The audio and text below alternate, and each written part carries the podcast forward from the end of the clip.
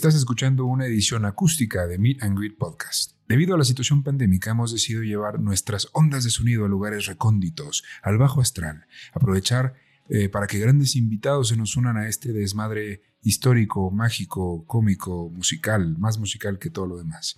Muchas gracias por darle play y eh, bueno, sí, lamentablemente por estarnos cuidando, bueno, no lamentablemente, eh, creo que es algo muy bueno que nos estemos cuidando y también queremos poner el ejemplo desde acá eh, no arriesgándonos nosotros ni arriesgando a otras personas. Eh, entonces no nos vamos a estar juntando para grabar, pero en su lugar aprovechamos para juntarnos con gente muy talentosa muy brillante. Pero antes de todo eso quiero eh, presentar al equipo que como siempre nos acompaña. Y hoy, igual que ayer y como siempre, tenemos a Fernando Santamaría. Fernando, ¿cómo estás? Hola, ¿cómo están todos? Pues bien, yo aquí estoy sentado y ustedes espero que también. Y si no están sentados, por lo menos vayan lo más cómodos posibles donde sea que nos estén escuchando y muchas gracias por entrar a este ancho de banda. ¿Vieron que no dije sintonizarnos? Ya no son los noventas. Bien, muy bien. Pues gracias por entrar. Ah, ya, ya, ya. Los 30 llegan las actualizaciones. o algo así. Entonces, muchas gracias por darse el espacio de escucharnos. Y pues nada, gustosos de llevar toda la música a sus oídos. muy bien. También tenemos a la señorita Erin Camacho. ¿Cómo estás? Muy bien, muy bien aquí tratando de llevar esta pandemia. Creo que todos la hemos sufrido, pero pues espero que se entretengan tanto como nosotros y que lo disfruten tanto como siempre lo disfrutamos y que vengan con la mejor energía. Muy bien, eso sí pareció este intro de clase de yoga. Eh, y finalmente tenemos un invitado muy especial, Ari Pichardo, co-creador eh, de la banda Ruido Nocturno, más bien creador de, la banda Ruido Nocturno, músico y autor de una de las propuestas más interesantes que yo he escuchado este año en, cuanto a música mexicana. No regional mexicana, no confundirse, porque es otro género, pero Ari, ¿cómo estás? Bienvenido. Gracias por estar aquí con nosotros. Hola Rich, hola Erin, hola Fer. Gracias por la invitación y por todos los halagos, Rich.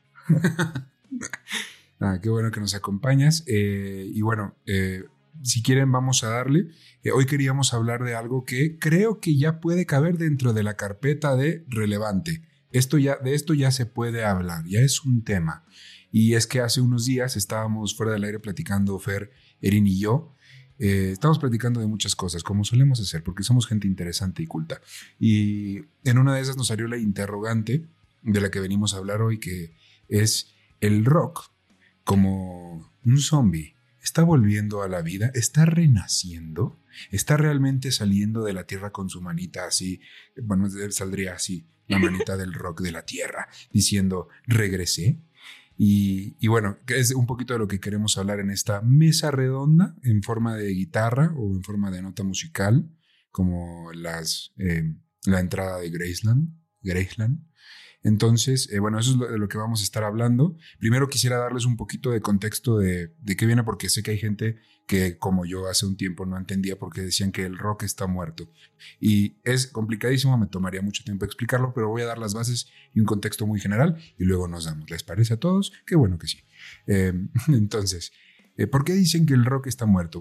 Como contexto de el rock, el rock empieza en 1950 Rolling Stone, la revista, eh, dice que la primera canción de rock de la historia es de Elvis Presley, pero hay distintas fuentes que consideran otras, eh, una de Fats Domino y una de Ike Turner, el ex esposo de Tina Turner, como la primera canción de rock and roll de la historia. La realidad es que ustedes pueden considerar la que quieran, pero lo que sí es cierto es que empezó en los 50, como el rock and roll de Elvis Presley, de Jerry Lee Lewis, de quien ya hablamos en este podcast, de Chuck Berry, y era Honka Tonka, Baby Shaky y ese tipo de, rock muy... A mí me, parece muy bonito. ¿A ustedes les gusta? Siento que ya últimamente, o sea, sí es como de, ay, sí, lo de Elvis que suena en la película, güey, pero no es algo que se escuche de voy manejando y pongo mi playlist de Elvis. Creo que se puso de moda ahorita que estabas mencionando a Elvis. Creo que se volvió a poner de moda cuando sacaron las de Zombieland. Tallahassee escucha mucho a Presley y creo que es Mm, uno de sus artistas favoritos. Entonces, como que a nosotros se nos pegó más el rollo de que el rock es un poquito más distorsionado, un poquito más ruidoso, más, más rebelde. Y en ese entonces, pues Presley era como fresón, por decirlo así. Sí. Era muy alegre. No sé Pero, qué. o sea, no existían todas la, bueno, toda la variedad de pedales que existen hoy. Por eso es que el sonido también era mucho más limpio, ¿no? Claro. Sí, otra, por ejemplo, mi hermanita tiene 16, 17 años y 17 recién cumplido. Y es la más grande fan de Elvis. Todos los Funkos, todas las figuras de acción, todo, o sea, si pudiera pósters, todas. Pero porque ella lo conoció gracias a Lilo y Stitch. Y que me parece que sí fue un- un- es una gran manera de introducirte a esa música, ¿no? Claro. No me acordaba, sí es cierto. Sí, Creo sí, que sí. Lilo y Stitch es de los. Si te acuerdas de una canción, vas a decir, ¡ay, aparece Lilo y Stitch! Y en esta escena, sí. Justamente me pasaba ayer o antier algo así, estaba viendo una película y me empezó a cantar una canción y me dice mi papá, ¿y tú de dónde lo ubicas? Y yo, es cuando Lilo está tirada en el piso así con sus. Ya me derretí. Ya me derrete. Mis amigas recibirán su. Pongan jarrito con su vudú. Ay, sí. Entonces, pues bueno, empezamos ahí en los 50 y todo era eso. Elvis, eh, ya hablaremos de él y de Chuck Berry y de todos los, los demás que eh, ya, ven- ya vendrán por ahí en su episodio, pero pues bueno, se acaba esa década y el rock explota e implota y se vuelve lo nuclearmente popular y, lo que todo el mundo escucha. Y en los 60 viene la invasión británica de los Beatles y los Rolling Stone, eh, que vienen a invadir América con su rock and roll que sigue siendo un rock and roll, pero ya no es el de Elvis. Ya no sabría cómo describirlo con palabras, pero pues es, son los, si no han escuchado en su vida una canción de los Beatles, no van a entender lo que, lo que fue. Pero entre ellos, los Rolling y los Beach Boys, que ya es- ellos sí eran americanos, eh, ponen eh, este estándar, ¿no? Y luego vienen eh, los Bob Dylan, los, los Simon and Garfunkel, que son más folk, empiezan a combinar ese rock, pero con, con un folk, con letras que hablan ya de otra cosa, no, ya no solo es este baby sacúdelo, sino eh, ya empiezan a hablar de, del de desfavorecido, de mm, apoyando causas sociales. Y dentro de la misma década, todos estos son 60, está también el rock psicodélico, que son The Doors, Jimi Hendrix, toda esta generación de Woodstock, que pues también partió madres, güey. Es que siento que esa fue de la... Yo creo, no sé, discutible, pero tal vez los 60 es la, re- es la época top del rock. No sé. Yo creo que Woodstock tiene, tiene una ventaja en cuanto a por qué se posicionó. Eh, toda la creación artística, lo quiere el artista o no, y del crítico, es un posicionamiento político. Entonces, aunque alguien te diga, no, es que yo entro sin ninguna bandera y no veo bandera, solo veo la música o veo eh, eh, eh, la película, la verdad es que no es cierto. Todos somos un ser político todo el tiempo. Y Woodstock por sí solo nace como un movimiento eh, a, partir- eh, a través de la música para poder protestar contra la guerra de Vietnam. Entonces todos estos jóvenes se juntan en el verano del amor para poder decir, esta guerra está mal, estamos mandando a morir a los jóvenes de esta nación y sobre todo las Panteras Negras fueron muy reactivas en ese sentido, o sea, mandan a jóvenes negros que no los quieren en esta nación a morir por un país que los detesta, ¿no? Entonces, eh, todo eso era lo que había detrás de Woodstock. Ya después vieron un potencial comercial tremendo y quisieron hacer una edición cada, creo que cada 5, cada 10 años, no, no, no me acuerdo, pero en el Woodstock de 99 todo reventó. Eh, digo, nos fuimos muy adelante, pero es que ya era un... No, sí. ya lo- 69. Ujú. No, no, no, no, no, no. Pero cuando en el 99 se hace otro, Ah, ya, ya, ya. en Nueva. York, eh, creo que en Nueva Jersey, eh, todo revienta. Porque como solo los mueve comercialmente la idea de, ah, es que cada generación debe tener su Woodstock. Entonces la organización es pésima. Y, y no, no, no, cosas indecibles sucedieron en ese lugar. Y fue cuando Woodstock fue como, ¡ay, espérate! Y, y de hecho marcó un antes y un después para los conciertos masivos desde Woodstock. Eh, como este comercial no pagado, eh, en HBO Max pueden encontrar un documental justamente que habla sobre esto. Y es, ¿o en Netflix? No sé, al final del programa les confirmo. Pero hay un documental que está rodando acerca de lo que sucedió. Entonces, eh, el rock en ese momento logra posicionarse y salir bastante de lo underground, o al menos ese rock rasposito que comienza a evolucionar a partir de Woodstock, porque hay una declaración política. Entonces, ellos se abanderan de alguna forma para decir lo que hace Occidente, particularmente Estados Unidos, está mal. Entonces, eso le da una voz fuerte. Y hasta aquí mi reporte, Joaquín.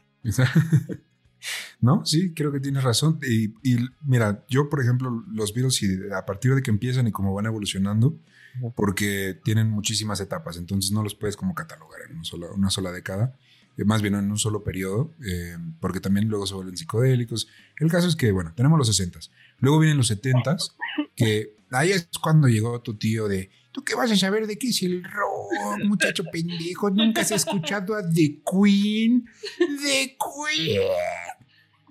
Entonces, eh, pues sí, tenemos obviamente Queen y Freddie, Mercury que, y todo lo que él hizo con el género, que fue lo que quiso. Eh, tenemos también el, glam rock, que son el, el fantabuloso Elton John, David Bowie, y todos estos, este, todos estos que tu tío ama y que pone en su peda, ¿no? Entonces, eh, también es que 60, 70, güey, ahí es, está, es, el, el rock es rey en esas décadas. De hecho, hay un juego y yo, sección que nadie pidió, porque siempre pasa videojuegos con Erin. Tan, tan, tan. A decir, de hecho, hay un que me explica. Hay un juego, pero no sé si vas a hablar del mismo, pero se llama Brutal Legend y justamente sale Jack Black en este mm. juego y representa un metalero, pero es como esta lucha entre rock, metal y esta parte que es como el glam metal también, que dices, ¿para dónde va la música? O sea, ya no la conocemos como te decía, al principio que era todo bonito, muy limpio, como dice Ari, y de repente se vuelve como esta explosión de me visto así, me pinto de colores, la música ya no solo dice, sabes que estoy aquí y no voy a poner, porque muchas veces Sex Pistols era un gran ejemplo, sus seguidores siempre era como, vamos a hacer lo que queremos porque se me pega la gana y porque soy joven y vamos a hacer esto una revolución, ¿no? o sea, como los Sex Pistols eran un mal viaje. O sea, como que este juego también te pinta esa parte en el que ya cambió un poquito el estilo. No sé si han escuchado discos de Def Leppard, pero es como de Dios santo, esto es rock. Tu tío, el que dice esto es rock, tú te preguntas, ¿era? Este es el verdadero este, rock. Este era rock, tío. Sí. y bueno, eh, a partir de ahí, sí, como dices tú, Erin, se vuelve un estilo ya. O sea, ya es, el, ya es Elton John, no solamente es un artista o un cantante, ni un rockstar, que ya el, término y, el concepto ya se habían acuñado, sino que ya es un estilo de él, él mismo, él solito ya es algo, es un género el solito. Entonces, eh, luego vienen los ochentas, eh, no iba a dejar que pasara la oportunidad de no mencionar a Metallica, de mi bebé precioso, que está aquí con, hasta con su playera, me sorprendió. linda, Good Guys y Metallica, por supuesto que van juntos. Eh, también aparecen Bruce Springsteen, John Cougar, que son estos chicos malos, estos rockstars que ya son el, proto de el, que destruye los cuartos y el que está en contra de eh, el orden, Big Brother y el Contra toda autoridad, menos la de mi mamá, decían. Exacto. Y del lado este, europeo, pues está el YouTube. A mí sí me gusta YouTube. A Fer yo sé que le caga, pero a mí sí me gusta. No, fíjate que YouTube, perdón, tengo que aclarar algo. YouTube creo que sí me gusta, pero me caga Bono. ¿Por qué? No sé, me cae mal. Es, la actitud, de Bono, yo siento. Ajá, ¿verdad? Es como, que últimamente ha empeorado con los años. pero yo también soy muy fan de YouTube. Sobre todo del YouTube 80s, 90s. Ajá, ajá. Del Joshua Tree, güey. En, en Joshua Tree fue cuando esa madre. Ajá, pero esta actitud primermundista, blanca de bono. Es como, carnal, a ver, no vives en Latinoamérica, cállate. O sea, puedes decir que las cosas están mal, sí, pero, pero ya, o sea, ya ahí quédate en Irlanda. No salgas. Ay, es mi amigo personal y está viendo el programa, quiero que lo sepa. Well, bueno, now you know it. Pero no, porque no sabes español seguramente. Entonces. James Hetfield te está viendo así de, ah, creo que la regué con el nuevo álbum con collab de J. No, no, no, con Hetfield no Porque no, ay, ese, ese es todo un tema para todo un episodio, güey, que YouTube decidió regalarnos a huevo su disco. Como, güey, no lo quiero, güey. Ah, sí que lo descargó vía iTunes, ¿no? Toma, güey. Eh. Sí, gracias. sí, sí, fue muy así de, ah, pues, pues gracias, güey, pero no gracias. para la próxima, joven. De repente te em, quedas sin memoria en tu cel así, y ahora, tengo un álbum nuevo de quién es. Edición especial así, Black Pack. Sí, Black Pack. Este, y bueno, ya para este entonces, 80s, 90s, vamos a entrar ya. El rock se había ramificado más que la línea de, de cómo hay un, había un emperador que se supone que el 80% de la población es su descendiente, pero el chiste es que ya hay más ramas del rock. ¿Eh? Khan. Eh, Khan. El conquistador de mongol. Ah, ya, ya está. Pues. en el nalga, tienes ascendencia mongola. con el lunar en la nalga. Pues ahí está, cultura en este podcast también. Entonces ya está el rock alternativo, el post-rock punk, eh, está el grunge, está el indie, está el... Ya empiezan a ver todas estas ramas de rock que no me voy a, desviar eh, mencionándolas todas porque no acabo. Pero dentro de eso, en los noventas, lo, lo que empieza a pegar más que ya todos estos rocks que se van haciendo viejitos son los Nirvana y los Oasis, este rock más de chavos eh, y más, un poco más pesado. La neta es que, güey, el que era fan de. No, no Queen, no sé, de los Beatles cuando empezaron, escucha Nirvana y no le gusta, porque es muy distinto. Sigue siendo rock, sigue a lo mejor teniendo la, misma, el mismo esqueleto, pero ya el, músculo y los nervios y la piel ya es completamente distinto, ¿no? Yo siento que el grunge llega a revitalizar el rock, porque en los 80s, finales de los 80s, casi principios de los 90s, ya tenías un rock muy comercial y muy de glam, bandas como Def Leppard, eh, Poison, todo esto ya estaban en decadencia. De hecho, muchos de, ellos en un libro que, que, hay de toda esa época dicen que fue Kurt Cobain el que llegó a acabar con, sus carreras. Porque llegó el grunge a revitalizar el género, a cambiar todo, pero igual fue un movimiento que duró súper poco, porque la mayoría de los vocalistas fallecieron y pues, también hubo un abuso de drogas enorme, eh, la tragedia de Kurt Cobain y todo eso como que fue nada más un huracán que, que sacudió la escena, ¿no? Y golazo, pueden escucharlo en el episodio 7 Miren Great Podcast, toda la historia de Kurt Cobain. Número de episodios, yo tampoco, güey, pero. No, sí, es el 7. Y me voy a poner el dedo, eh, como decía Ari, como en el momento en el que sucedió y por qué fue tan fugaz desde el punto de vista también político. También había una protesta muy fuerte dentro de la juventud norteamericana por la guerra del Golfo Pérsico. Entonces, era como Estados Unidos, salte de ahí, esa no es tu familia. Entonces, eh, el grunge creo que viene a poner eh, sobre la mesa, y lo dije en ese programa que mencionó Ricardo, yo llegué tarde a todo, pero al grunge no. El grunge me llegó duro en la adolescencia cuando nadie me entendía. Entonces fue como, ah, tú me entiendes. Entonces, entender todo eso como una voz, de, o más bien sentirlo como la voz de una generación que justo se sentía adolescente en ese momento, o sea, después de, mm, si no me equivoco, y corríjanme en los comentarios o corríjanme aquí mismo, esta generación X que a partir de esas crisis globales dice ni presente ni futuro, ¿no? O sea, quiero, quiero yo velar por mí y no voy a tener familia y no voy a aspirar a ese viejo sueño americano que murió en los 50 o me apuran en los 20. Eh, que ahora, bueno, están tatuados y tienen familia, pero esa es otra historia. Y, y, y, y, por, como bien dice Ari, fue un huracán que vino a refrescar la escena porque glam al venir a adaptar la música disco o, la parafernalia de música disco que reventó en los 70, pues tuvo que adaptarse o morir el rock. Y la verdad pues, pegó bastante bien, porque además fue muy liberador en muchos sentidos. Si ustedes, amigos que nos escuchan, no saben de qué demonios es el glam, les invito a ver un video de una banda glam, Twisted Sister, donde los oh. carnales ponían a pegarle la bataca y a la guitarra en los leotardos de sus hermanas. Entonces, fue, fue una liberación sexual tremenda para, para, para la sociedad en ese momento, al menos la sociedad occidental. Entonces, pues claro que viene a cambiar todo con estas guitarras potentes, rasposas, eh, amplificadores de 25 dólares, ¿no? Y pedales de 15.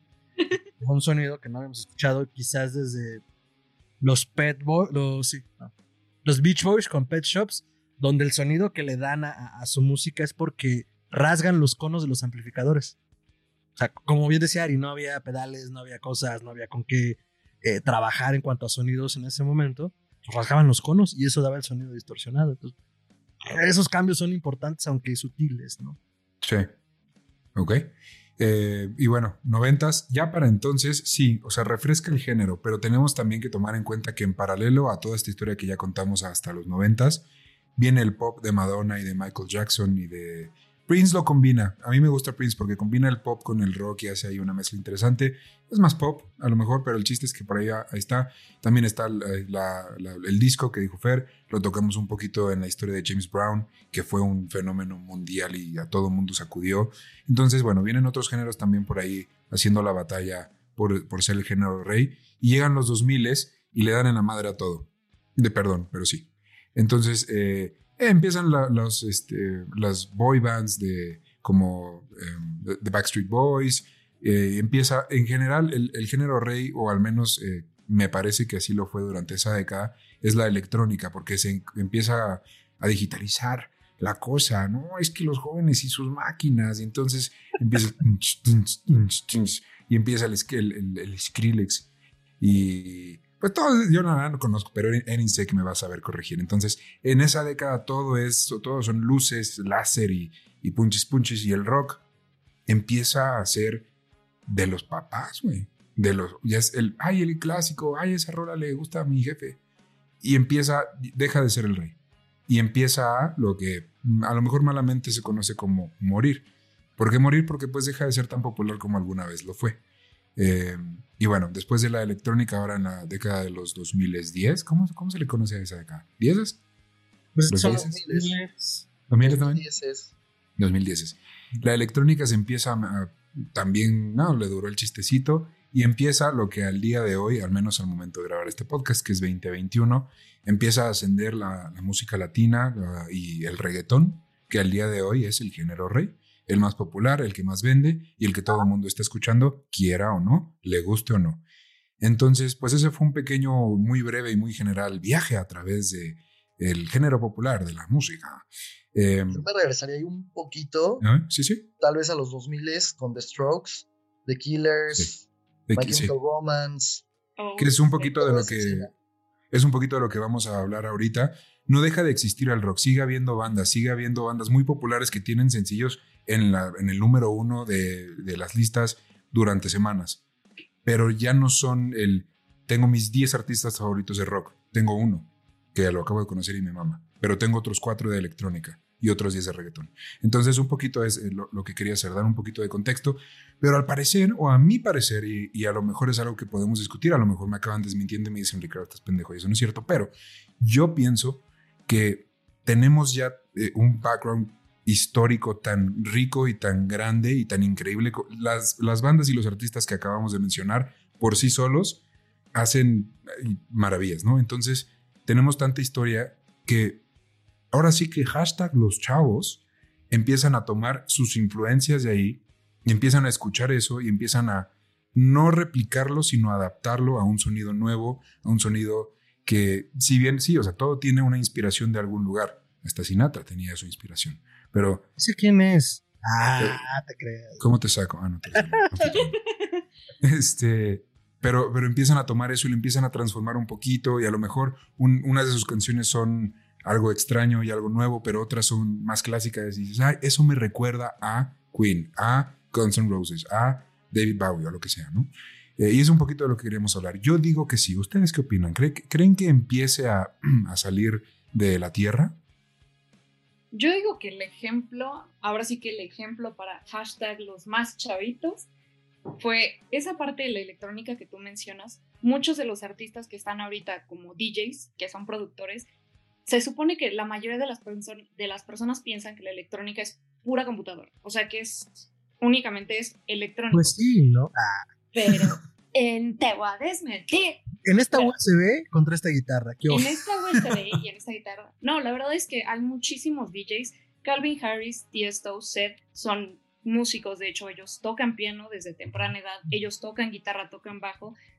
Calvin Harris es un gran ejemplo de ellos, aunque él al principio su sonido era como muy ochentero, la gente no lo notó mucho, era como un synthwave, como que decían, sí, se escucha entre como Duran Duran, entre medio rockero, que quería ser como de Pitch Mode, más o menos así.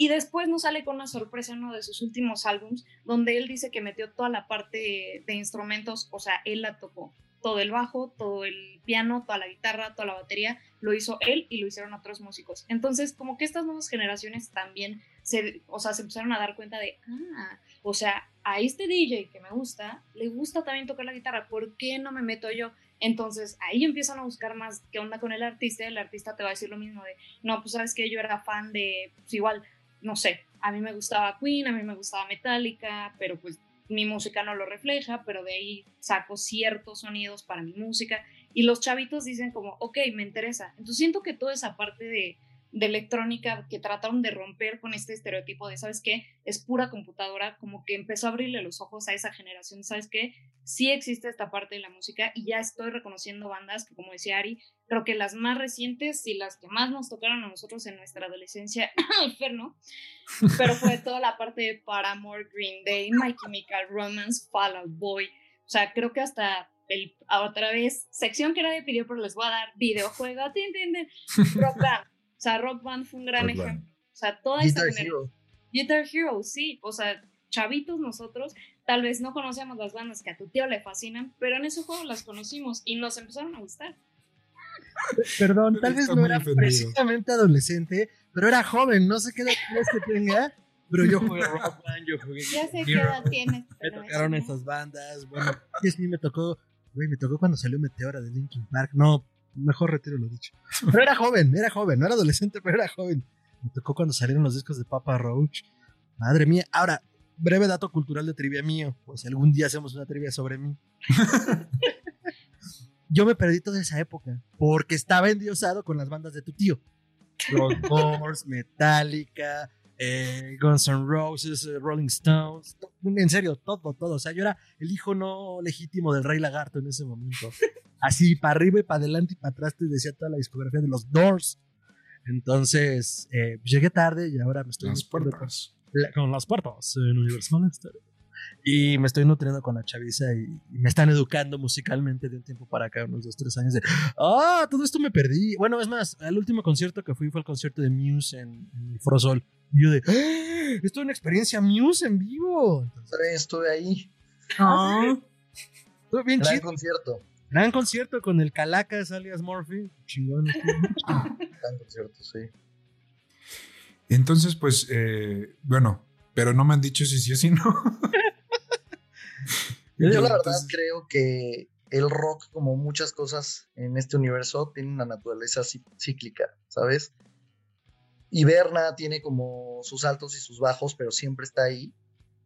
Y más que un sonido específico, más que una forma de tocar, una forma de hacer las cosas, creo que es una actitud. Eh, no sé si ubican a Z Tangana, y aquí tal vez algunos se sorprenden, pero el último disco de Z Tangana tiene una colaboración con Andrés Calamaro y es bastante Wow. rockera. No sé si lo han escuchado, pero deberían. Y eso te, te hace ver que sí, creo que el ciclo de la música urbana y de todo esto ya va en declive y están empezando a evolucionar esos artistas y a agarrar Mm. otros géneros, incluyendo el rock, y eso es bastante interesante. Sí, ya es Sí. más un elemento que un género, ¿no? Ya es algo que puedes incluir y puedes tener, eh, pero no es como que nada más te dedicas a eso, ¿no? Exacto, igual se puede evolucionar. Yo creo que Arctic Monkeys hizo un muy buen ejemplo de cómo evolucionar el género con el AM, con las bases rítmicas eh, de Matt Helders. Ellos siempre han sido Alex Turner y Matt Helders. Matt Helders es el baterista de la banda, eh, una bestia. Y siempre les gustó el rap. Entonces, para el AM lo que hicieron fue que agarraron muchas bases estilo rap, estilo hip hop, y las agregaron. Por ejemplo, Do I Wanna Know, Why You Always Call Me When You're High, y muchas canciones del disco tienen una base que si tú la pones debajo de canciones de hip hop o rap, encajan perfecto. ¡Órale, qué cool! Sí, Un- hay un TikTok que lo explica. exacto. Yo estoy de acuerdo con Ari con que es una actitud y definitivamente por eso el rock nunca estará muerto en términos formales, pero comercialmente yo creo que sí lo está, por su misma naturaleza mutable y eh, hacía hincapié ese rato de la parte política porque el rock en algún momento dejó de ser contestatario. No sabría yo bien decir en qué momento, pero en algún momento justo dejó de abanderarse o de, o de ser la bandera de los movimientos sociales. Y yo creo que es algo muy natural, porque viene de la viene de la transgresión de los parias, de los rechazados, de la miseria. Entonces, a finales de los 90, donde empezó a, sentirse todavía más y empezaron a levantar la voz, pues fueron los barrios bajos de las grandes ciudades, donde el trap, donde el rap, donde el reggaetón es rey. Entonces, eh, nos guste o no, y de la forma que nos guste o no, empezaron a ser contestatarios a su modo, desde el punto de vista sexual, desde el punto de vista político. Entonces, comercialmente se volvió atractivo. Se institucionalizó, lo mismo que le pasó al rock y al metal en su momento, ¿no? Entonces, eh, ah, voy a ir go full academic en términos de los movimientos de cualquier tipo, en términos sociales. los movimientos de las revoluciones propiamente dichas de pensamiento de cualquier tipo empiezan por ser algo disruptivo, por atentar contra el sistema y por cuestionar el status quo. Una vez que el status quo se confronta, él se da cuenta que la mejor manera no es confrontarlo, porque lo va, lo va a reventar, en algún momento lo va a reventar, sino absorberlo. Entonces, institucionalizan las revoluciones. Partido de la Revolución Institucional. o sea, ahí hace sentido el nombre hasta del partido político. Los movimientos artísticos, cuando llegan a los museos, que uno pensaría que es la meta del artista ser visto en un gran museo, se convierte en algo institucional. Entonces ya bien, vendrán otras corrientes que atentarán contra la vieja, contra el viejo paradigma. Lo mismo creo que pasó en la música y lo mismo le pasó al rock. Regresó al agujero, regresó a lo underground, regresó a los bares, regresó a los hoyos porque un poco como Rocky Balboa cayó en sus laureles y ya no tenía el ojo del tigre. es que la analogía funciona.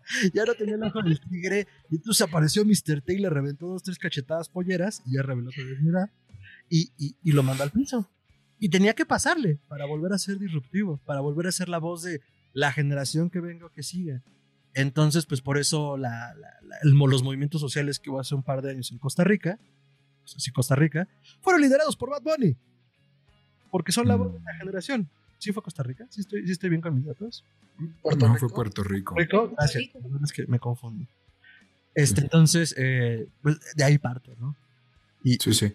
Personalmente yo sí creo que en términos comerciales el rock está muerto, pero no significa que no vaya a volver en algún momento.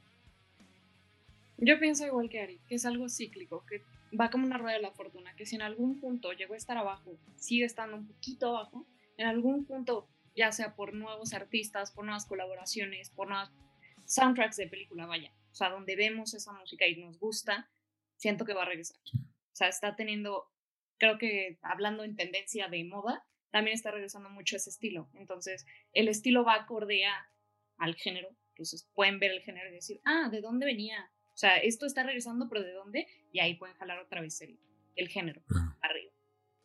Y ahora, decir que está muerto no quiere decir que no esté presente. Hay, hay gente de décadas, de las décadas que acabamos de mencionar, que sigue. El, este año sacó, sacaron un disco Alice Cooper, Sting y Foo Fighters, nada más. Perdón, profesor Cerebrón. Creo que parte de que esté muerto virtualmente comercialmente es culpa de esto, no de las bandas, sino del tío Rancio de es que ya nos hace buena música no están abiertas las audiencias pues, de mayor consumo, porque son las que tienen ahorita el poder adquisitivo a nuevas propuestas.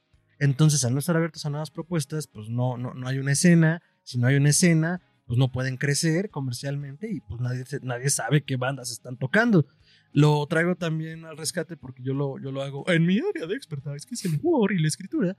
Eh, pasa mucho también con los escritores. O sea, hay mucha gente haciendo ficción, hay mucha gente haciendo terror, pero es que hay que leer a Poe y hacer un coloquio de Poe. Güey, sí, se han hecho 300 coloquios de Poe que falleció hace 100 años. No chingues, hay escritores vivos ahorita que valen la pena ser leídos. Lo mismo con las bandas, hay bandas que valen la pena ser escuchadas hoy. Y tu tío Rancio no se deja. Sí, el rock está salvado. No, güey, no, no es así. Yo estoy de acuerdo con Fer y creo que es un problema con muchos factores y que hay que entender un poquito más el contexto. Eh, también tenemos por un lado el declive de la industria discográfica, que es un golpe muy, muy fuerte a cualquier género. Sí. Eh, y el género urbano, que lo uso como ejemplo otra vez, no tiene, por ejemplo, una competencia de hace 50 años en Spotify. La música que se está haciendo ahorita en, en urbano es lo que hay, ¿sabes? Y los artistas más grandes de urbano están ahorita en la escena. Eh, el rock, antes, por ejemplo, cuando surgió Nirvana, la gente de esa generación no quería escuchar a los Beatles porque era la música de sus papás. Querían escuchar a Nirvana. Ahorita, tú ya tienes, bueno, aparte tenían la disquera que se los empujaba, ¿no? Es como, eh, esto es lo que hay ahorita para ti, tómalo. Y te lo voy a poner en la radio todo el tiempo y te voy a vender. La radio, güey voy a promoverte en los conciertos y en la tele, en MTV, en todos lados. Hoy en día, la verdad es que la industria sufrió un golpe fuertísimo con todas las plataformas digitales. Además, hay que sumarle que en las plataformas digitales tienes en la mano antes tenías que comprar un disco y no eran tan baratos y ese disco lo escuchabas 50 mil veces y le sacabas todo el valor de tu dinero, ¿no? Ahora, en la palma de tu mano tienes cualquier canción de cualquier época, de cualquier artista y la gente que hace música hoy de cualquier género está compitiendo contra Jimi Hendrix, contra Queen, contra, ¿sabes? En, ese momento la persona tiene accesibilidad a todo, todo lo que existió del rock, todo lo que existe de, todos los géneros. Entonces es una competencia mucho más fuerte, mucho menos apoyo de las disqueras a los artistas nuevos. ¿Por qué? Porque no hay los mismos recursos. Y pues sí, es, eso es lo, lo más fuerte y lo más complejo para un artista nuevo, ¿no? Moverse hacia ese tipo de competencia. Claro, sí, empezar a depender de que si Spotify no te produce, entonces no sale el anuncio en cuanto abres la app de, y ahora escucha el nuevo disco de mi nuevo artista. Oye, bro, hay gente muy talentosa que yo de eso siempre me he quejado. Además, la, la mierda que pagan por reproducción en Spotify. Además, también. es de las plataformas más opacas en todos los sentidos y más mierdas de la industria. Tenía que decir si se dijo, para todo. Es como cuando, Ajá.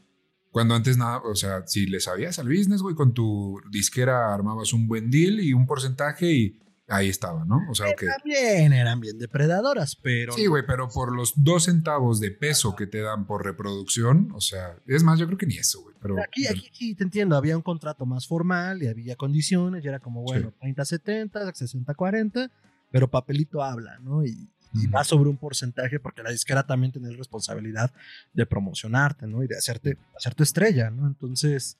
Digo, también hay que tomar en cuenta que los rockstars, yo no me imagino a Jim Morrison leyendo un contrato de disquera página por página, ¿verdad? No, no Obviamente le sacaban muchísimo provecho a los artistas antes y era contratos súper engañosos y súper malos. Y obviamente tú veías el estilo de vida de los artistas, pero era mientras tenían éxito y mientras producían.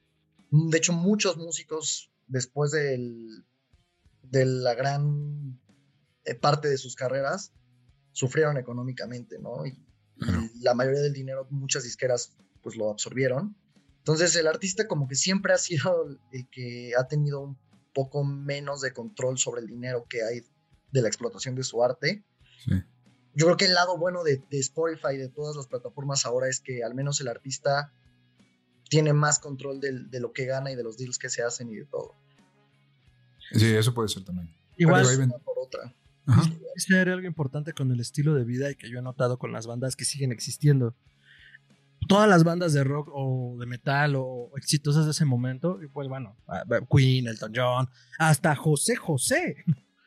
Me refiero a que tuvieron una vida de excesos eh, relacionada con el éxito, pero las que sobrevivieron entendieron que era más bien una imagen que tenían que mantener, porque si no se iban a ir al carajo. Y que muchos se fueron al carajo, muchos se murieron, que es justo lo que dice Ari, ¿no? Entonces, eh, quiero citar el ejemplo de éxito como modelo de negocios de Metallica. Metallica lo entendió en el 2000, dijo, güey, tenemos que aparentar ser los rockstar rudos, pero si lo somos, nos vamos a morir y esto se va a ir al carajo.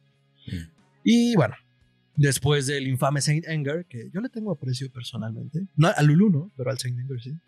Eh, pues generan toda esta imagen de los rockeros heavies, pero pues, son hombres de familia, son hombres de negocios, te estoy viendo, Lars Ulrich, y, pues están sacando jugo a, su trayectoria, lo cual en términos de negocio y económicos me parece perfecto. Creo que sería eh, la meta de cualquier artista decir, güey, puedo vivir de las regalías, puedo vivir de lo que hicimos, si hacemos o no disco es irrelevante, si hacemos colaboraciones que a todos les valen madre o que no les gustan, es irrelevante, yo igual las voy a hacer para mantenerme en la relevancia. Eh, no sé si llegamos a ese punto, pero ese disco de Metallica tan polémico que acaba de salir, pues tiene, tiene su chiste en cuanto a lo que estamos platicando ahorita. Que junto, justo... que justo me das cuenta de lo que quería hacer ahorita, que es también eh, mencionar, a lo mejor brevemente, pero eh, el, el, hecho de que estas grandes leyendas que siguen vivas, los que sí, como tú dices, dijeron, vamos a pararle a nuestro pedo y nomás para la foto, que ahora o se adaptan y hacen algo nuevo a lo que existe y a lo que es comercial, o acaban siendo la banda de tu tío que nunca hizo algo. El Tri, perdón, pero es cierto. O sea, no hay disco del Tri que no sea igual uno al otro. Son idénticos, igual que los de Molotov. Ahora, hay bandas a las que les funciona. Si no está roto, no le muevas. Y están bien ahí. Exacto. sí, sí, sí. Y entonces viene un Metallica que dice, ¿sabes qué, güey? Vamos a sacar la edición de aniversario de uno de nuestros discos más populares de la historia, pero invitamos a Juanes y a Hash y a Bad Fucking Bunny. ¿Por qué? Porque el nombre les vende. No importa si es buena versión, no importa si es mala, habrá a quien le guste, habrá a quien le cague, pero por los nombres que, que hay, porque creo que sigue saliendo, ¿no? Pinche, ahora sale, hay una canción cada dos meses, no sé, la neta no sé si ya acabo de salir, pero Nada más porque es con Juanes, ya le pusiste play en Spotify, güey. Y nada, o porque te mama Juanes, o porque te mama Hash, o porque obviamente te mama Bad Bunny, porque es lo que está de moda. Porque te gusta el chisme. porque te gusta el chisme. Y porque da de qué hablar. A nosotros nos dio de qué hablar porque empezamos. A mí me cagó la versión de no sé quién. Ya escuchaste la de Miley Cyrus con el John. Obviamente era con el John. Iba a ser, Gran versión, by the way paréntesis cultural, gran versión. Si no la han escuchado, pónganse a escuchar la versión de Miley Cyrus con Elton John. Si solo conocen a la Miley Cyrus de Disney, no saben de lo que se están perdiendo. ¿Qué pedo con tu registro de voz? ¿Qué pedo? ¿Qué está pasando, doctor García? y así, cosas, yo, yo les soy honesto, obviamente he escuchado Metallica antes, pero nunca me senté a escuchar Metallica. Y por este disco me estoy sentando a escuchar Metallica. Entonces, e, ese tipo de iniciativas que a lo mejor le duele al purista super fan de es que eso no es la esencia de Metallica. Pues es la manera que tiene la banda de adaptarse a los tiempos y de mantenerse relevantes. Entonces, es, es puro marketing y es lo que... Llorando en dinero. Lloro pero rico. Eh, entonces, un poquito de la escena actual o un poquito de lo que investigué. A ver, este año, 2021, quién tiene proyectos que ahorita están saliendo. Del lado de los, vamos a hacer como los rudos contra los técnicos. Del lado de los eternos, sacaron un disco, como ya dije, Alice Cooper, Sting, de que era, se conocía, para quien no lo sepa, las dos personas, eh, como el vocalista de The Police. Y Foo Fighters, que no se me hace una banda vieja, pero bueno, sí se me hace ya una banda que cae en los, en los clásicos, en las leyendas ya. ¿Se Siento que ya está en decadencia, es lo que pasa. Ok. Yo al menos Foo Fighters creo que en los principios de los 2000 fue cuando tuvo su mejor época. Okay. Y ahorita pues ya están haciendo covers de los Bee eso ya te habla. ¡Ah, la madre! De hacia dónde va. Listo, rey. También Paul McCartney sacó disco este año. Bueno, o al menos ha sacado música. No sé si sea un disco como tal, pero he escuchado varios sencillos. Y luego tumban la mitad de la discografía de tu vieja banda, o toda, algo tienes que hacer. Sí, o sea, se mantiene, se mantiene del clásico. Elton John acaba de sacar un remix de una canción en colaboración con Dua Lipa. Dua Lipa, sí, sí. Pero no es él cantando el actual, sino es como un registro de voz de cuando era joven. Está extraño, pero está cool, a mí me gustó mucho. Pero es de Elton John, sigue siendo súper relevante porque canta con Dua Lipa en el Festival de Música y en los premios. Entonces ahí está. Eh, y bueno, en cuanto a nuevas propuestas, eh, tengo tres bandas, ya me dirán ustedes si las consideran nuevas o no, o relevantes o no. La primera me la enseñó Fer, y la he venido siguiendo y me parece súper interesante, eh, que es Greta Van Fleet. Oh. Una banda que se fundó en 2012, son de Michigan, eh, la comparan con Led Zeppelin y los memes de eso me parecen hilarantes. La verdad es que Jimmy Page no tiene nada de qué Jimmy Page no tiene nada de qué quejarse al ser el, el más grande ladrón de música afroamericana de la historia. Pues, ladrón que roba ladrón, 100 años de perdón los Beatles, los Rolling Stones, Elvis, Kings, Elvis. ¿Quién no le ha robado al blues, no? Sí. Mame. Y eh, bueno, Greta Van Fleet canta hard blues, no es cierto, hard blues, hard rock, no hard rock café, hard rock y, eh, blues rock. Tienen dos álbumes de estudio, eh, por ahí van a estar, entonces búsquenlos en Spotify. A mí me parece que están cool. También puse Arcade, Fire, eh, ellos, yo creo que ya son más de la generación. Bueno, se fundaron en el 2000, son de Canadá, cantan indie rock y tienen cinco álbumes. No sé si considerarlos como una nueva propuesta, digo, son de los 2000, entonces eh, pues no tienen tanto tiempo, pero tampoco es como que se estrenaron ayer, ¿no? Eh, incluir The Killers, porque esos güeyes sí han hecho un poco de todos. Esos no, no creo que sean solo rock, pero como habíamos dicho, tienen elementos de un rock más clásico en, en todos sus, al menos en uno, una sola canción de todos sus álbumes, trae algo de ahí. Son de Las Vegas, lo cual se me hizo interesante, lo acabo de aprender. Eh, y mi propuesta favorita de rock desde The Doors, yo creo, que son eh, Kaleo, ya los recomendé en un video pasado. Sacaron un disco este año, son unos chicos de Islandia. Chicos, no, yo creo que ya están señores, ¿no? Pero eh, la banda se, fumó, se, fumó, se fundó en 2012. Eh, cantan blues rock y rock alternativo. Entonces vayan a escucharlos, a mí me parece una propuesta cabrona.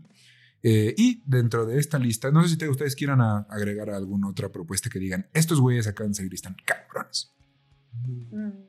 Yo sí tengo varias. Dale, a ver, lánzate. Wolf Alice es una banda inglesa que salió por el 2016, 15 creo. Tienen tres discos de estudio y la verdad es que es lo mejor de rock que he escuchado desde hace mucho tiempo. Eh, de hecho, podría decir que son mi banda favorita. Ok. De ahora. También está por ahí eh, Sam Fender, muy al estilo Bruce Springsteen, igual británico. Eh, acaba de sacar su segundo, bueno, está sacando sencillos de lo que va a ser su segundo disco, muy bueno. Idols ya es un poquito más punk, pero tiene muy buenos discos. El último ya no me gustó tanto, pero los anteriores son muy buenos y les gusta un poco más pesado. Y de aquí de México, yo eh, diría que Margaritas Podridas es una propuesta muy interesante también. Son de Hermosillo, Sonora. Son más onda Hole, Nirvana, okay. pero tienen un muy, muy buen sonido y vale la pena checarlos. Muchas gracias. Ahí van a estar. Vamos a dejar todo lo que mencionamos ahí abajo en textito por si lo quieren ir a buscar y escuchar. Pero, y la última que tengo por aquí, y la más importante de hecho, es ruido nocturno, porque aquí nada es así. O sea, a ver, vamos a hablar, vamos a hablar del elefante en el cuarto, ¿ok? ¿Eh? Ay, ¿dónde? ah, ah, ah, perdón, perdón. Presiones de la chaviza. No, sí. me, Estoy muy PDF.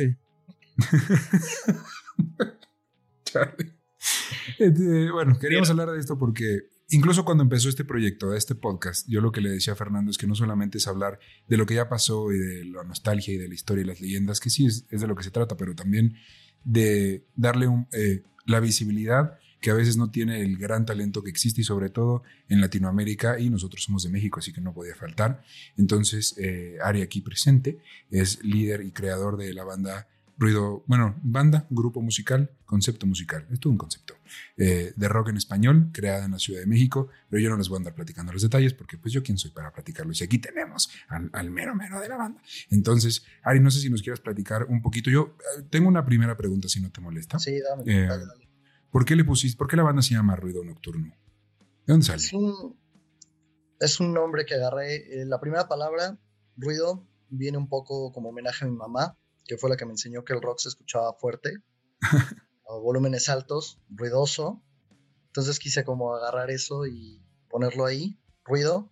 Okay. Nocturno es porque soy una persona nocturna y creo que las cosas más interesantes pasan en la noche, o la noche permite que pasen. Lo dijo Sabina. La banda de rock siempre toca en la noche, ¿no? Entonces ahí ya va un significado más burdo, ruido nocturno, ruido de la noche. Está muy bien, ok. Y digo, eh, sí, eh, porque este podcast es también de historia de la música. Y sí, aparte esta es una pregunta obligada en todo este tipo de, de, proyectos, pero ¿qué fue lo que te inspiró? Voy a cambiarlo un poquito a cuáles son los dos o tres artistas que tú dirías que están presentes en todas tus canciones. La verdad es que agarro referencias de muchos lugares. Justo acaba de tocar el punto de Zetangana, que no es como que lo vea como un referente mío, pero es como algo que también está por ahí, te llega a pegar, ¿no? Eh, la verdad es que las bandas que más me han inspirado son muchas, pero si tuviera que decir nombres, diría The Cure, diría Soda Stereo, diría Arctic Monkeys, Kings of Leon, The Killers, The Strokes. Ok, está muy chingón. Oye, y digo, entiendo que tú eres la mente creativa detrás de todo, ¿no? Pero, eh, o sea, eso me da pie a, querer saber si en qué te basas tú para hacer la música y los videos, porque también sé que eh, eres la mente creativa detrás de la parte visual. Entonces, eh, esa estética, ese concepto que traes, ¿de dónde parte? ¿De tu infancia? ¿De tu adolescencia? Eh, yo creo que para las canciones parte de lo que sale cuando toco guitarra, literal. Eh, yo creo, mucho en el proceso artesanal de las cosas. Y puedo estar semanas tocando un mismo riff de guitarra hasta perfeccionarlo. y hasta que me guste. Entonces, en mi proceso creativo siempre viene primero la música y después de que yo tengo la composición en guitarra, busco una letra. Con la letra no siempre trato de, darle un significado desde el principio y como encajonarlo ahí, sino hago un ejercicio de tal vez hacer eh, sonidos o como guachaguasear las palabras y ver que queda bien. Y ya de ahí, con lo que me hace sentir la canción, busco una letra que encaje con lo que ya tengo yo en melodía de voz. Y así es como surge, después lo paso a la banda y ellos le ponen los arreglos, batería, bajo, eh, guitarra, sobre lo que yo ya tengo más o menos la idea hacia dónde va. Y en cuanto a la parte visual, sí, yo tengo ideas, pero pues son las semillas. Un muy buen amigo mío, de hecho uno de mis mejores amigos que se llama Javier Barroso, él estudió artes digitales y animación y él es la otra mente creativa que me ayuda con toda la parte visual. En el video de Magia Negra, que es mi primer video en YouTube, ahí lo pueden checar, eh, Javier y yo lo trabajamos el concepto creativo completamente solos y tuvimos la ayuda en cuanto a cámaras de Mario Delgado, un amigo de Javier, y pues prácticamente eh, de ahí salió toda la idea. A mí siempre me ha gustado como eh, el terror, Halloween, todo ese concepto. Y no sé si ubiquen una banda de metal que es un poco relativamente nueva, que se llama Ghost. Yo no lo digo. Son suecos. Pero eh, no están... es otra de esas bandas que podríamos poner ahí para checar, son muy buenos. Me gusta mucho la estética que tienen como de terror vintage. Y también hace poco vi la película de The Witch de Robert Eggers. Y como que fue una mezcla de esos dos lo que me, llevó a, a, que el video de Magia Negra tuviera como esa estética. Ah, está chingoncísimo. bueno, yo lo vi hace ya un ratito porque no, no, acaba de salir al momento de grabar este podcast, aunque hay una magia aquí de temporal en la que lo puedes ver cuando sea, entonces está en YouTube, pero el chiste es que lo acabo de ver. Eh, más bien, no lo acabo de ver, lo vi hace rato y lo acabo de ver recién. Y me encantó, y sobre todo, eh, yo lo primero en lo que me fijo, la neta, es la música, porque puede encantarte una canción y ya luego ves el video y dices, eh, el video chance no tanto. Pero en este caso, ambas cosas, escuché la canción y vi el video y dije, güey, es que van así. O sea, la estética de la canción va con la estética que estás viendo, entonces vale mucho la pena verlo en YouTube, streamearlo, YouTube se streamea, streamearlo en YouTube para que también lo vean al mismo tiempo y una vaya con la otra, sobre todo porque ya viene el Halloween al momento de estrenarse este podcast. Entonces lo pueden poner ahí en su pared, en su tele, mientras prenden unas velitas y hacen su calabazas y viven. Magia negra. Eh, su magia negra. Acá nos puede decir qué hacer. Ahí Fernando les puede dar una receta, vayan a Historia Colectiva Podcast y encuentran ahí una receta de qué pueden hacer mientras escuchan eh, de fondo a Ruido Nocturno con Magia Negra. Eh, y yo creo que mi última pregunta sería si tienes algo más planeado para este año. Eh, sé que acaba de salir el video, entonces chance ahorita no, pero para este año eh, piensas que haya más trabajo, más contenido por ahí. Sí, de hecho eh, acaba de salir una canción este viernes que pasó, en, estamos en agosto ahorita, y el video viene a principios de septiembre, igual va a buscar ser como ese mismo concepto, un poco terror vintage, raro, spooky. y eh, va a salir otro sencillo por octubre, noviembre. Y el EP sale en noviembre con cinco canciones. ¡Wow! En diciembre viene un cover de una canción en español que es muy famosa. Ok, una de José José. Eh, es vieja, pero no tanto. Por favor. Ay, que... Bueno, es más viejo que yo, entonces sí. No lo voy a discutir. Ok, pues ahí está. Oye, ¿y dónde podemos ir? ¿Dónde la gente que nos escucha, dónde puede encontrar tu música? Además de YouTube. Está en todas las plataformas, en Spotify, eh, Apple Music, Amazon, hasta Shazam. pues, Shazameable. Sí, es Shazameable y también Instagram Posts. En todos lados. Perfecto, pues ahí está. Ahí está, vayan a buscarlo. Ya, ruido nocturno. Si no se han suscrito, suscríbanse y luego suscríbanse ahí, suscríbanse a los dos porque aparte son así, compas. Entonces, suscríbanse a todo. Eh, denle follow y me encorazona y me encampana y a todo, porque la neta está increíble. De hecho, Ari, no sé si, tú nos das permiso, nos gustaría también eh, tener aquí al final de este programa eh, si, quieres solo parte, porque los derechos de autor yo no me quiero meter en ese tema de, negociaciones, porque aquí no tenemos presupuesto, pero si no, si nos lo permites para que la gente que llegó hasta acá pueda darse una ideita de, de lo que es tu música y que esté preparadísimo y preparadísima y preparadísima para lo que viene, estaría muy chingón. Em, entonces, pues bueno. Eh, claro que sí, sí, sin problema. Muchas gracias. Es tuya esa canción. Ay, dedicada. Se sonroja. Yo quiero, yo quiero mi vinil firmado, ¿eh? Dedicado. Así, con DLP. Este, pues bueno, creo que eh, hemos cubierto todo lo que queríamos cubrir en, nuestra, en esta nueva edición de Miran Grid Unplugged. Y que no es como el MTV, no me vayan a demandar. ¿Y se va a llamar así, Miran Grid Unplugged? Pues estaría chido, ¿no? Lo podemos ir bautizando ahorita. No sé, avisa a la producción. Eh, producción. ¿Cree que está Quiero bien que ese se nombre? llame así. ya, ya puse mis a la producción. Sí, sí, puede llamarse así. Ah, muchas gracias. Entonces, Miran Great Unplugged, este, gracias por llegar hasta acá. Quédense a escuchar esa canción. Es más, ya si quieren denle skip, pero escuchen la canción. Eh, mi amigo Fernando, tus redes. a mí me pueden encontrar como arroba mantrasaya, eso es con la tiene doble al final, en Twitter y en Instagram, en Facebook como facebook.com diagonal mantrasaya. Y pueden seguir al podcast hermano eh, terrorífico y raro de Mid and Greed, Historia Colectiva Podcast, como Historia Colectiva en todas las redes y en Spotify, en todas las plataformas de podcasting para asustarse. Eh, iba a decir más, pero aquí nos asustamos. Bueno, para asustar. aquí abajo, sí. Bueno, donde les aparezca Rich, sí se espantan. Ahí se espantan. Ahí espantan. En tus redes. Mis redes, a mí me pueden encontrar en Instagram como Erin D. Camacho y si quieren ver tweets, lyrics o ranting del trabajo en la hora Godín, me pueden seguir en Twitter como Erin Camse. Ok. Y Ari, tus redes personales y si quieres dejarnos también las de eh, tu banda, estaría perfecto. Me pueden encontrar en todas las redes como Ruido Nocturno. En Instagram estoy como ruido.nocturno y en YouTube como Ruido Nocturno, Facebook y TikTok. También tenemos TikTok. Ah, nosotros también queremos ya tener un TikTok. Renovarse a morir, renovarse a morir. No, no quedarse como Guns N' Roses. Entonces, gordo. Ay, sí, güey, yo sí, ya subí de peso. Recuerden que la vida sin música es un etcétera. Disfruten el video. Ay, no, mis redes, espérate, no, no, no lo permito. No lo permito porque se me olvidó. No podemos editarlo y se va a quedar así. que bueno.